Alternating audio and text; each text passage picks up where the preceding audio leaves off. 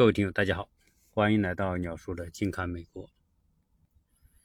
这一届的美国总统选举，呃，影响了全世界，也受到全世界的关注。呃，它成为一种新的啊形式的，呃，现现场秀，或者是说大型的表演秀啊，以至于我们很多的这些吃瓜群众啊，包括我们很多听友。啊，对这个话题呢，都一直是啊非常的有兴趣啊，所以这一次的选举当然已经尘埃落定了啊。那么下一个四年之后会怎么样啊？所以呢，就问到这个话题。在谈这个话题之前呢，我要先做个声明啊，因为啊为了不让这个小编在审我节目的时候把节目下架，所以呢，我要。声明的是，我现在谈的是未来的啊四年四年之后的话题，所以呢，呃，既不属于当下的时政啊，也不是属于过往的啊，那所以呢，呃，希望大小编能够啊手下留情哈，拜托。那同时呢，我我想说的是什么？就是说，关于当下的几个热点人物啊，我仍然不能够。用直接的名字，所以我给他取几个代号，啊，有一个叫皮，啊，有个叫川，但是这个这个大家很清楚啊，我说川是谁啊，皮是是是谁，对吧？这个皮呢叫蓬皮啊，那那这个听友呢问到这个问题是说，二零二四年之后，呃，我们都知道这个蓬皮是有个野心的，就是想想竞选美国总统。那二零二四年有没有他有没有可能去竞选呢？呃，如果他去竞选，那川会不会呃力挺他呢？支持他呢？这个话题啊，它不算一个很大的话题，但是我觉得呢，可以借由这个话题啊，谈谈我对啊未来四年美国的选举可能的一个走向。啊，这一次的呃美国的选举和过去四年美国的政坛，应该说给美国的政治人物整个的政坛的这一个群体上了非常深刻的一课啊！我想这一刻是美国建国史上啊非常少有的啊，因为啊川的上台和执政啊固然是因为。美国的政治游戏规则，这种选举制啊的一个结果啊，但是大家知道，实际上啊，这些人想竞选，想走到最后，因为他的竞选是个漫长的马拉松的过程，对吧？几乎要提前两年做准备啊，提等于等于说你要。啊，报名参加选举，然后在党内竞选，然后又最后 PK 获获得提名，那是过五关斩六将的过程。啊，能不能够获得提名，除了党内要投票选举之外，那实际上呢，高层的运作是很关键的。啊，所以这一刻呢，就是实际上我们说川能上台。除了后期的这个拿到面上的选举投票，二零一六年之外，实际上当时啊，共和党保守派的这些重要的人物支持川来获得提名，这是非常关键的一个环节。没有这个环节，他几乎没有可能获得提名，也就没有后面这四年，对吧？入主白宫之说了，呃，对于各国的政坛呢，实际上美国政坛也一样，它一定是个平衡的结果。那为什么在二零一六会把川推出来啊？那是因为实在当时共和党里没有太像样的或者太强的、足够和呃希女士。P.K. 的那种人物啊，因为我我们曾经也讲过，那希女士是当时民主党里面众望所归的，大家认为说她要来参加二零一六的选举，那几乎毫无悬念，对吧？啊，共和党里面现有的政治人物啊，都不是对手，拿谁上台都都没没有可能来打败他。啊，所以当初啊，大家就是一致就看好西女士一定是可以当选的。所以共和党在那种情急之下，他们就想，反正也赢不了，那与其我找一个注定赢不了他的人来跟他 PK，不如我找一个不按套路出牌的，对吧？因为大家的实际上大家对川是很了解的，川在过往的这种。商界的这种做法，以及实际上他虽然是商界，但是他和政界的人物交往也很多，政界人对他很了解，他的性格、个性、做事的风格，啊，种种因素都觉得，哎，他是个很有个性的人。那我们就推出这样一个很有个性的，而不按套路出牌的，反正是死路一条嘛，就是死马当活马医。是基于这种情况之下，所以对他就并没有说。做更多的考虑，说啊，这个人上台之后会会做什么事啊？会有什么样的这些出格的行为啊？我想他们肯定是想都没想，因为他们觉得我们推出川去跟新女士 PK，就是为了折腾他一下啊，反正对吧？你反正你也你也是最后你会赢，那我要让你赢的不那么容易啊，我就搞一个啊不按套路的人啊。我就来折腾你，啊，所以我觉得当初啊，共和党多少是有这种破坏性心态哈。对于这选这次选举，反正反正我打不赢，打不赢我就折腾你哈，就这么简单。所以这样一来呢，就把这个川给放过了，就就让他上去吧，就让他提名吧，啊，所以在这种情况之下，他能够获得提名，是因为所有的人都认为他是没有可能上台的。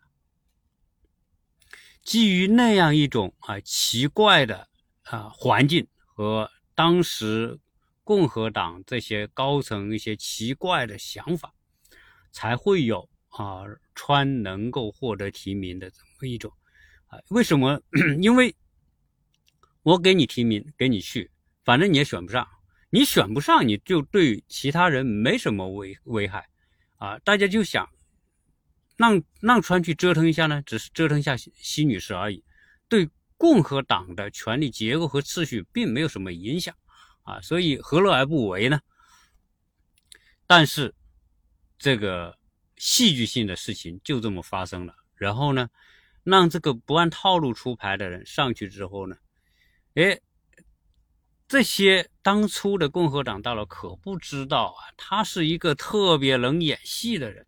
人家本身就是娱乐界、媒体界的高手，而玩这个吸引眼球，啊，讨好观众这一套来说，那人家可是高手啊！在这方面，其他的这些人，包括西女士，根本都不是对手啊！所以在二零一六年的 PK 当中，由于当时特定的条件，而且呢，由于川是一个特别能够抓住观众心理的这样一个人，啊，因此呢，他到了获得提名和最后以辛女士进行竞选的这个这个过程当中，他的演技远远超出了辛女士，啊，这个就是属于出乎所有人意料之外。啊，那由于他一路的这种表演，最后赢得了很多啊。当然，这个人还是很懂得营销啊，啊，毕竟是做商场出身的，川很懂得怎么去营销自己，很懂得怎么去拉拢他的粉丝，啊，所以他的造势再加上呢，这个从只有百分之一的可能性到获得提名之后呢，他就获得百分之三十的可能性。那这个时候他信心就大增了。那那与其这样，他不如搏一把吧。所以当初这个西女士认为我是赢定了啊，所以什么拉票啊、造势啊，他根本都没有太放在心上啊。然后呢，这个认为这个总统就是个囊中之物了啊。但是呢，川利用他当初可能只有百分之三十的可能性，但是他做了百分之百的努力，然后拼命的造势，然后啊提出的这个几个口号啊，正好满足了一部分选民的需要，而这一部分选民认为啊，华盛顿的这些政客都是不办事的，而这个人啊，有可能他也不办事，但是有可能他还真会办点事，那我们不如投他呗，所以。啊，就让那一批对政客、传统政客和精英政治人物失望的这些普通的呃中下层白人觉得，哎，我们就推他啊！而且呢，在他们心目当中，觉得这个人就是他们的救星啊！所以，所以当初呢，这叫假戏，最后变成了真做。那。竞选最后，我们说啊，出了一只大的黑天鹅。二零一六年，川竟然在大家都不被都不被大家看好的情况之下，竟然大获全胜啊！这个把这个西女士打得一败涂地，满地找牙，最后不得不承认败选啊！所以我们的川就从一个商人脱身变成一个大帝。啊，然后，入主美国的最高权力中心。好，这里回过头来就要讲一讲竞选和执政，那完全是两回事。竞选呢，完全就是博眼球啊，抓住大家某一个片刻的某种感觉啊，然后呢。因为实际上投票投谁不投谁，那不就是一念之间的事情吗？感觉不好，那我不投你；感觉好，哪怕就是一句话打动了我，我可能就觉得这个人好了啊。所以这个投票阶段呢，选举阶段基本上呢就是演。那入主了这个权力位置，成了总统之后呢，那就是做。那演和做，那完全就是两个不同的事情。可以拿什么来跟这个事情做比较呢？就是拿我们每个人都熟悉的谈恋爱和结婚过日子啊。我们谈恋爱啊，凡是到了谈恋爱阶段的人，或者谈过恋爱的人，都有这个感觉。谈恋爱呀，啊，纯粹就是火花四溅，完全就是感觉。而且这个阶段由于荷尔蒙的激发，每个人。对于能擦出火花的东西，都是充满着急切的这种愿望啊！所以为什么会有那么多的一见钟情？为什么会有那么的半推半就？为什么会有那么多的就是一夜之间堕入情网啊？就是啊这种情况的发生，因为那是恋爱啊，恋爱它也是表演啊，是基于荷尔蒙和肾上腺素。啊，充斥着整个大脑啊，所以整个大脑处于亢奋阶段，任何一点东西啊，都可以激发他的这种兴趣。这那种状态和毒品啊，吸了毒品的感觉是一样的啊。当你恋上一个人的时候，恨不得天天跟他在一起，恨不得天天跟他煲电话，天天啊啊抱着是吧，搂着，就是啊，就是这种这种一刻都不能停。所以那是一种。啊，感觉的啊一种演绎啊，但是呢，这种感觉演绎之后呢，当当他们步入婚姻殿堂，对吧？结婚之后，很快就柴米油盐酱醋茶这些啊日常生活的琐事就变成了，慢慢的变成了日常生活的主体，而当初的那种火花四溅、感情喷发的那个那个那种。恋爱的状态和感觉慢慢的退居次后次要，啊，然后最后大家发现，原来进入生活状态之后，大家生活的是那么多的充满着摩擦，充满着的这种不和谐，充满着的怨恨，充满着种种的那些不舒服的感觉啊，甚至是一种冲突、对立啊、矛盾。啊，最后觉得哦，原来结婚和恋爱是两回事，啊，实际上，啊，美国的选举和美国的啊领导人上台执政，啊，给选民带来的和恋爱和结婚啊我觉得是有相同的这种道理啊，那就是两种不同的事情，因此会给人带来两种不同的感受。那上台之后，你就拿他，那已经拿了结婚证了，对吧？是有证叫持证上岗。你你现在这个在美国，你要当总统，你要经过。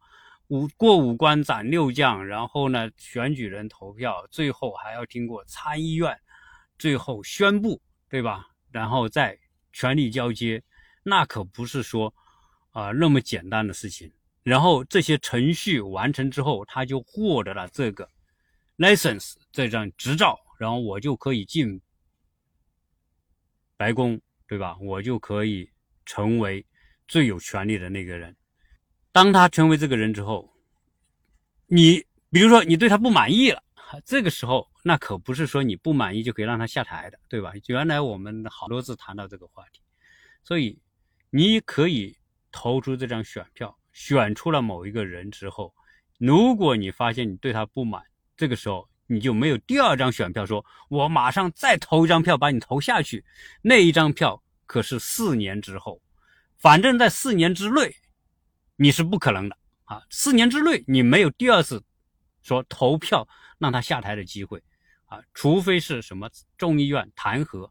但众议院弹劾也不是你的权利，你普通选民你没有资格说要去弹劾总统啊，所以你就只能那这四年的结婚你就不能不可能更改了啊，叫叫定期结婚啊，我就四年啊，所以我们会看到过去四年当中，哎。很多人怀着美好的愿望，期待着这四年有重大的改变。确实，这四年带来了重大的改变。但是，这这四年穿在台上四年，这重大的改变，可不尽是如人意呀！啊，也没有按照当初投他票的人那种愿望说：“哎，我要就业，我要改善生活，我要怎么怎么样，对吧？”呃，人家也确实做了很多事，但是他做完这些事呢？这个用力过猛，下药太猛，结果呢，整个，对吧？不管是从国内还是从国际，整个秩序就被这个不按套路出牌的人彻底打乱和颠覆。啊，打乱之后，当然有人这个看热闹不嫌事大嘛，就是说啊，你你整吧，折腾吧，啊，但是有很多美国人觉得不行啊，对不？毕竟美国是一个有讲。规则的一个国家啊，你普通老百姓日常生活当中要讲很多规则，那你在政坛你也得讲规则，而且在美国的政坛，你要在这个位置上待得稳、待得久，那你你可不能按照自己的意愿做事，你必须照顾各方面的利益啊！你只有照顾各方面利益，你才能和你的支持者构成。互惠的关系，你比如说共和党高层，我要推出某个人去竞选总统，对吧？那最后这个人当了总统的话，嗯，那你这个当选人，你得考虑这些支持你人的利益。你你和你在台上，你就是一个代理人。说白了，你是代理那些支持你的人的利益，你因此你做任何事情都必须考虑他们的利益才行。幕总统是台前人物，支持他的那些人是幕后人物。我今天啊，充分的感觉，在美国，真的不是说你上了台，你成了台前的人物，你就可以为所欲为。不是，你必须处处考虑台后人的利益，因为这种关系啊，是一种相互支撑、互惠互利的关系。你只有这种互惠，才能相互支撑，所构成的台前和台后的权利结构才可能稳定。美国这个国家的权力，不仅仅是。你在台前的总统的权利，也包括要通过这个稳定的权力架构，将这些权利分享给幕后的那些支持者。所以，实际上谁当选总统，最大的受益者不应该仅仅是总统，最大的受益者应该是站在总统幕后的那一批人。总统要非常的明白，他就是后面这诸多权力大佬的一个代表，一个台前的一个代理人而已。真正的决策可不能是总统决策，总统决策是代表个人意志。如果你仅仅以个人意志来决策美国的政策的话，你就会忽略掉。你幕后那批人的利益，如果你要忽略掉了幕后这批人的利益，那么幕后这批人就会改变对你的支持。那不对你支持，你得不到后面这个看不到的权力体系的支持，你站在台前的人，你就会发现你是孤立无援的。所以今天我们所看到的。这次选举的最后的状态，川的处境，那种孤家寡人、孤立无援的那种状态啊，就是我刚才说的啊，这种不按规则做事，啊，不懂得妥协，不懂得权力是需要共享这样一个道理所带来的这种结果。所以我说到这里。啊，大家可能就会明白，实际上美国的权力规则、游戏规则，包括它的选举制度，啊，可以看出美国才是真正意义上的集体领导。啊，当然我们很熟悉“集体领导”这个词了，对吧？呃，但事实上来说，啊，我们所熟悉的啊“集体领导”这个词的规则和美国所表现出的个人主义的规则。啊，实际上美国的个人主义就是个表象，比如说总统选举，啊，谁谁谁在上面对吧？PK 啊，辩论啊，表现的这是个人行为嘛？但实际上这只是你看得到的，看不到的是一个集体，啊，是一个所构成的一个权力结构啊。只是美国呢，它有两个权力结构，一个是左的啊民主党的权力结构，一个是右的共和党的结构。啊他一上台呀，比如谁当选，实际上是代表某一个党上台。那这个党上台呢，不是某一几个人，是一帮人啊，所以是这一个党的一帮人的集体领导啊。如果从这个角度来说，你就会理解，实际上这才是美国权力规则的啊真实的面目。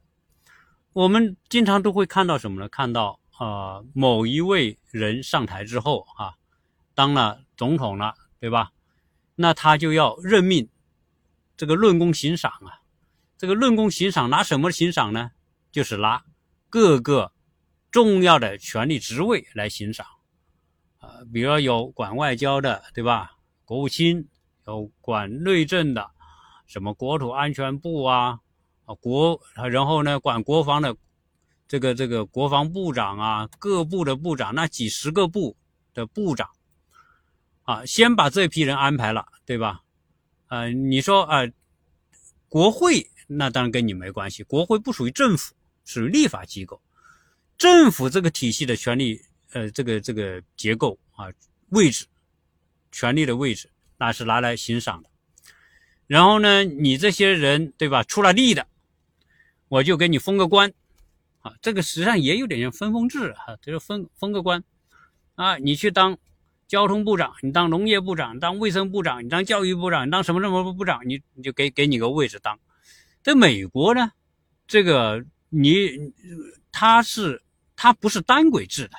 所谓单轨制，就是说哦，你你要是党员，然后你要是公务员，然后你就一直做公务员啊。你从你如果你不是从基层开始爬爬爬爬上去当公务员的。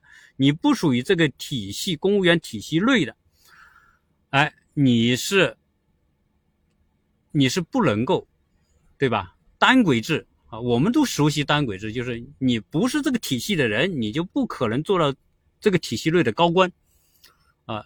但是呢，美国不是，美国是可以跳轨的啊，我我可能昨天还是个普通老百姓，结果明天就被任命为某某部长，那完全可以啊，他不需要审核说哦你有没有从政的资历。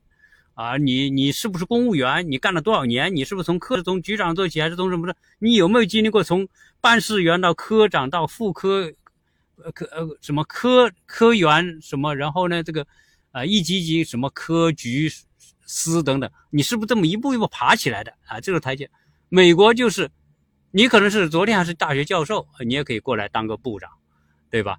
然后呢，你可能昨天是是某一个啊慈善机构的人，我也可以任命当个部长。哎，这就是美国，它，所以这种美国这种可以跳轨的这种体制啊，就特别容易来做到这种论功行赏，就分封制，啊，这这个和我们这种，当然你说和我们封建时候的分封是不是一样的，都那不好说。但是最少他在这个四年阶段当中，他是论功行赏，然后，啊分封的，啊，这个论功行赏就体现为一种集体领导，然后呢，嗯。这个政府的各个职位，欣赏完了之后，那还有很多人给你出力了，对吧？那你怎么办呢？哎，别急，还有的是位置来论功行赏的。比如说，重要国家的大使这个位置，我上台了，那我所有的这个外交使节、重要国家的这个大使都要换掉。那你去英国，对吧？英国是我们的铁杆的盟盟友。那你任命你当英国的大使，那是特别有有面子的。你去法国，你去德国，你去日本，你去韩国，啊，重要的这些国家，哎，我给你去，对吧？你是不是也很有面子？那也叫光宗耀祖。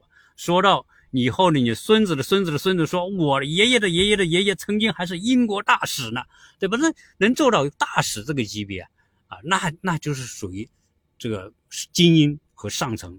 对吧？都是属于跟权力核心能做到大使的人，都是跟权力核心、跟这个台前这个总统是关系特别铁的人，才有可能获得这样的机会啊。所以说，我说完这个，大家就明白了哈。美国实际上是并不是说纯粹意义上的个人主义，然后呢，你有本事，你有风格，你一个人跳上去，你就就能够当总统，不是？啊，川能上台。仍然，当时共和党里面有很多的人支持他，然后再加上选民支持他，结果他就他就上了。但是在做的过程当中，由于川在做总统的过程当中没有按照规则，啊，就是一个重大的决策，不是台前和台后的人互相沟通、妥协、酝酿之后达成一个共同接受的一个。结果，他是什么？是我一个人说说了算！所以有人说川是美国历史上最专制的这个总统嘛？那那那那也不奇怪，因为他的风格，个人风格就是这样啊。如果不是这种风格，他也选不上。那选上了之后，你，嗯，这个江山易改，本性难移啊！我不是说我选了之后我性格就变了，不可能。我选了之后，我还是我是我我一个人，对吧？可以啊，个人表演，个人说了算。所以他执政的这几年也是想怎么干就怎么干，按照自己的意愿来干，就把后面的那个隐形的那只手、那个集体、那个领导集体给甩一边了。把他们甩一边之后呢，自己独干，也说说的不好听，就叫叫你在台前的人，本来我们有绳子拉着你，对吧？叫皮影戏吧。拉着你，哎，这样演，这样那那样演，出左手，出右手，抬腿，对吧？头，你得干这么干。我们有绳子拉着你，但是这个台前的这个人呢，复活了。他说：“我有自己的意志，我干嘛要你拉着我？”他就把剪拿剪刀把这些牵着他的这些绳子，皮影戏的那绳绳子，咔嚓咔嚓全剪掉了啊！不要你们在后面给我指手画脚了，对吧？我自老子想怎么干怎么干。结果他这么一怎想怎么干就怎么干。就变成什么了？变成一种吃独食的状态！那你吃独食，你后面这帮人，你你不够顾及后面这帮集体领导的这个利益了啊！你的权力结构，权力是要传递的，要传递在这个体系里面，大家共享这个权利的啊，利益均沾的。你不这么干，好，可以你记着，你可以不这么干，你这四年总会到头的嘛。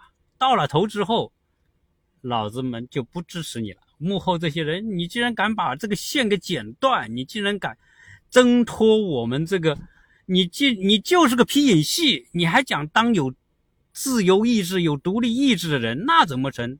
所以后面的人就看，你去当你的有独立意志的这个台前人物吧，我们不支持你了。所以才会出现这个情况，因此有人就啊问说：“那人家二零二四再来一次，对吧？四年之后，老子重新回到舞台中心，又是一条好汉，对吧？”但是行不行呢？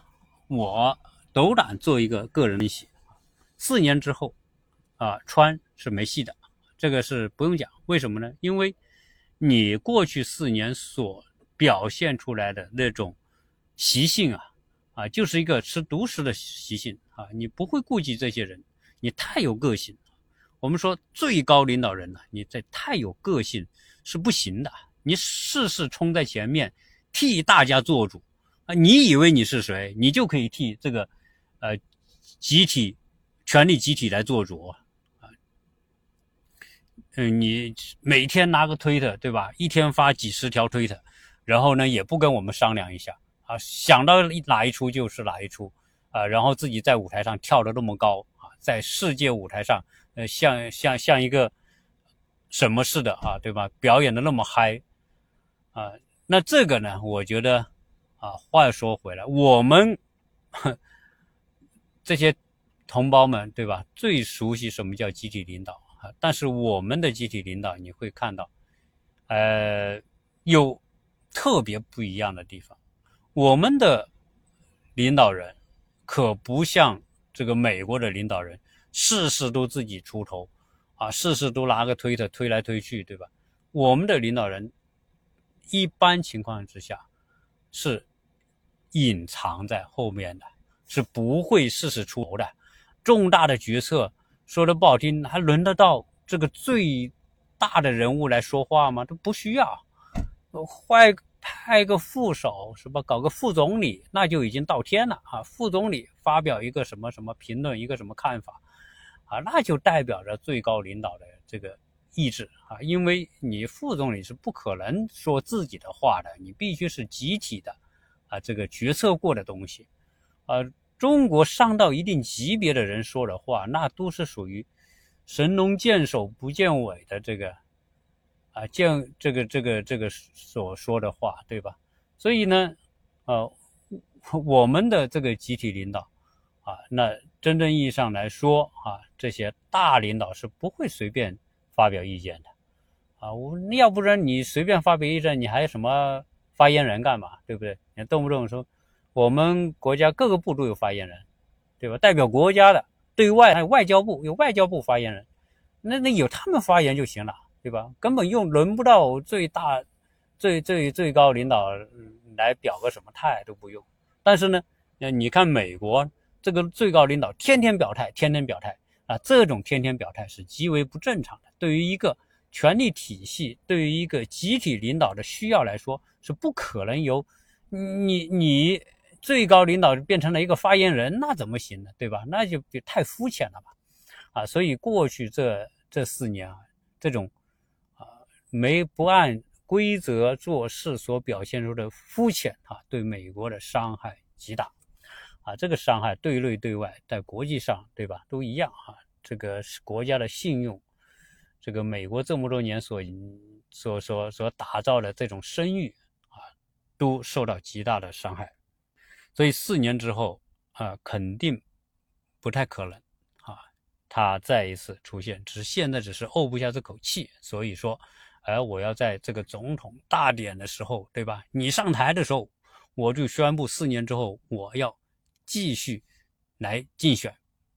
啊，实际上四年之后是啥情况，谁也不知道。呃，而且共和党内部，我觉得不太可能推他啊，因为他不属于这个集体领导的一份子啊，不属于集体的一份子，那人家就你。你不融到我们这个圈里面来，我们就不会把你推出去，道理就这么简单，啊，这个至于是不是真的啊，我想我们的听友四年之后都可以见证到。那另外一个有人问说，哎，那他会不会推推这个皮子是吧？皮皮子，你把皮子推出去不行吗？啊，那皮子也很想很想上位，很想呃竞选，那川会不会支持他？那这个我个人觉得，啊，首先是啊皮子没机会啊，蓬皮没机会，为什么呢？因为。这个人根根本就没有一个政治家应有的素质啊！因为做事从来不留后路的人是不可能、不应该成为最高领导人的。因为这种伤害、做事不留后路，那是极其危险的啊！就是危，我说到这个话，甚至你手上真的给他一个核弹按钮，他可能都摁下去了。那那谁敢让这种人上台？何况过去四年所看得到的，就是这个皮子是一个没有自己。思思维意识的，他纯粹就是一个别人手和脚，帮帮手啊，说的不好听的叫帮凶，说的好听的就是别人手和脚而已。对于一个只有手和脚的没脑袋的人，你你怎么去去去当这个代理人？这也是不可能的。所以啊，从这点来说啊，皮子是由于在这个川时代，他已经表现出不适合去去去担当这个更重要的角色啊。所以呢，啊，你想想，和中国搞不好关系的领导人，怎么可能成为最高领导人？中国是美国之外最重要的国际关系关系，啊，你你你所放放出的那么多敌视中国的，事事都敌视中国，那种敌视已经到了就是就是就是极限的程度，啊，又又是发表这个新铁幕也说等等，你你做到这个份上。那那其他的人不敢让你上啊，因为你这种人太危险了啊！所以我用最简单的思维就可知道啊，皮子是没戏的啊，穿四年之后也没有机会了。如果与其说啊说哦，我穿要推这个皮，对吧？那我家还有女儿呢，对吧？我女儿比你优秀，我女儿要要美，长得。比你比你美，对吧？要修养比你有修养，各方面对吧？她本身自带粉丝，自带流量，啊，那我我干嘛不推自己女儿？四年之后，自己女儿四十多岁，正是年富力强呢，对吧？那如果自己女儿能当个总统，那不是美国创造美国历史嘛，对吧？这个这个这个真正意义上光宗耀祖啊，一个家庭出力，而且是一位出来一位女总统。这个才是，呃，川梦寐以求的东西，啊，所以实际上呢，他现在是嚷嚷着四年之后我再次初三竞选，那都是气话而已啊。基本上从这个形势，从美国的政坛啊，以及这个政治圈，啊，你现在这四年所做的事留下的后遗症的影响是很大的。啊，所以呢，说到这里啊，就是说，这个川肯定有一个梦想，就是要让自己女儿能够出来竞选。但是呢，我觉得啊，这个概率并不是特别大啊。虽然说美国也求新求变，对吧？但是呢，美国有没有可能把川的女儿 选出来当总统？我觉得可能性都不大。只要川还活着。他女儿就没戏，啊，这个逻辑非常简单，因为你是他女儿嘛，你 有一个那么强势的老爸在后面当太上皇，那你不是川第二嘛，对吧？那你就川第二，那你就是啊，最后又来个吃独食这个那个的，对吧？嗯，那那那怎么弄？那也是没戏的。所以，川在执政四年当中的表现留下的这些后遗症呢，不光是断送他自己四年之后的可能性，啊，甚至也断送了他的儿女未来走向政治舞台。所以，再一次认证了一句话：在这个世界上呢，是一个必须和周围环境相融的这样一个。需要就你必须考虑周围的因素、周围的人，你不能够只考虑你自己的想法，啊，一意孤行。如果是这样的话呢，啊，你就不能够和周围的人构成良好的关系。你不接纳别人，别人就不接纳你，甚至连同你后面的家人都一同不被接纳。啊，这就是这种权力关系学。啊，美国是一个真正意义上的集体领导的权力。呃，运行规则，如果你要破了这个规则，就意味着你会被这个集体所抛弃，被集体抛弃，就就意味着啊，你永远都没有机会。直到现在啊，此时此刻我在做节目的时候，呃，虽然说美国的选举人投票已经结束，而且就是确定了。就等一月六号啊，最后宣布，对吧？最后在国会参议院来宣布啊。但是呢，直到今天这个时候，川仍然不认输，仍然还在说操纵选举等等啊。所以这说什么呢？就说什么叫识时务者为俊杰？如果到了这一步，仍然不愿接受现实，那说明什么？只能说明。他是一个主观意愿过于强烈的这样一个人物啊，过于主观，过于以自己为中心啊。如果这样一来，世界会把它压碎的就是你和环境对抗的结果，就是自己粉身碎骨。那这呢啊，是从我们所经历的这一出一出的这种。啊，权力的游戏，美国的选举啊，所看得到的这一期跟大家扯这么多，谢谢大家。